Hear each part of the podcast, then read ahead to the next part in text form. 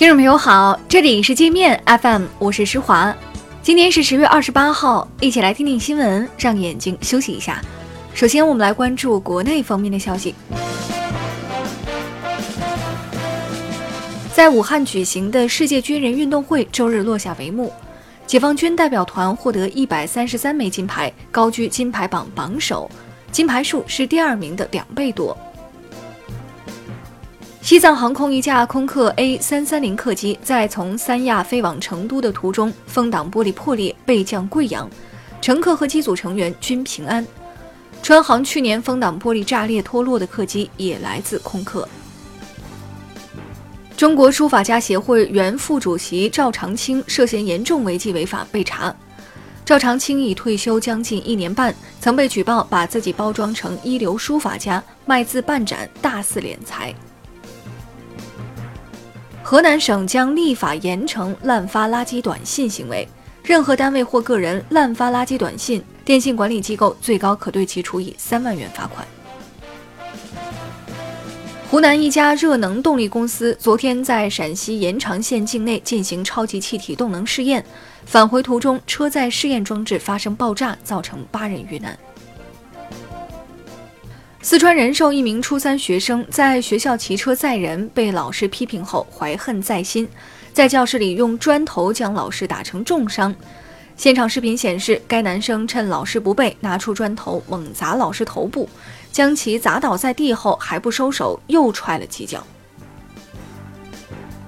广州旺旺食品有限公司将强碱性废水直接排入雨水管网，造成下游河水严重污染，大量鱼类死亡。台北中正纪念堂的蒋介石铜像再遭台独分子泼墨破坏。近年来，蒋介石已成台独势力刻意羞辱的对象，大量塑像被砍头，棺材被泼油漆。国民党及蒋家后人均保持沉默，不敢吭声。我们接着来把视线转向国际，伦敦集装箱惨案调查重点转向越南。已有二十四户越南家庭向该国警方报案，称有家属在欧洲失踪。越南失踪者家属说，从法国偷渡到英国，欧洲人蛇组织提供了 VIP 和草根两种路线。藏身冷冻柜是草根路线，每人三千英镑；VIP 则要一万一千英镑。一些越南人为了筹集交给蛇头的经费，抵押了家里的房子和土地。欧洲人蛇组织仍未收手，还在用冷冻柜非法贩运人口。法国执法机关二十七号在加莱港口查获一辆开往英国的人口贩运车，货车冷冻柜里装了八名阿富汗人，其中四人是儿童，他们被藏在双层货柜的底部，上层是用作掩护的冷冻鸡肉，货柜内温度只有七摄氏度。川普宣称，ISIS 头目巴格达迪已自杀身亡。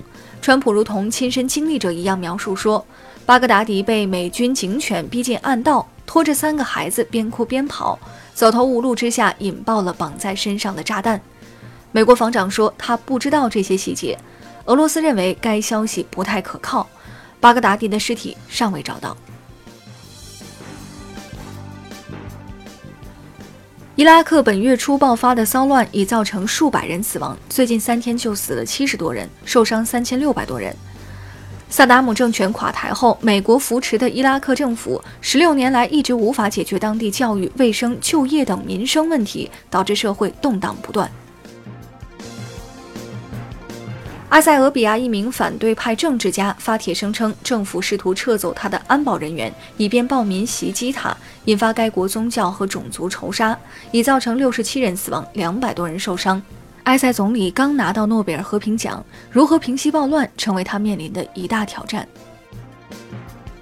英国政府决定允许华为有限参与该国 5G 网络建设。《泰晤士报》引述匿名官员的话说。华为的某些技术，西方根本没有，英国别无选择。消息泄露后，美国软硬兼施，要求英国改变决定。为了防止心怀不轨者购买汽油纵火，日本将从明年二月一号起对桶装汽油实行购买实名制。在商店购买汽油的顾客必须出示身份证进行登记，并交代用途。伦敦自然历史博物馆用愤怒的瑞典环保少女格里塔的名字给一种微型甲虫命名。这种甲虫没有眼睛，没有翅膀，身长不足一毫米。博物馆说这样做是为了赞美格里塔对环保的贡献，但很多人认为他们在玩高级黑。那好了，以上就是今天节目的全部内容了，感谢您的收听，我是施华，欢迎您下载界面 App。在首页点击试听，找到界面音频，更多精彩内容等着你收听。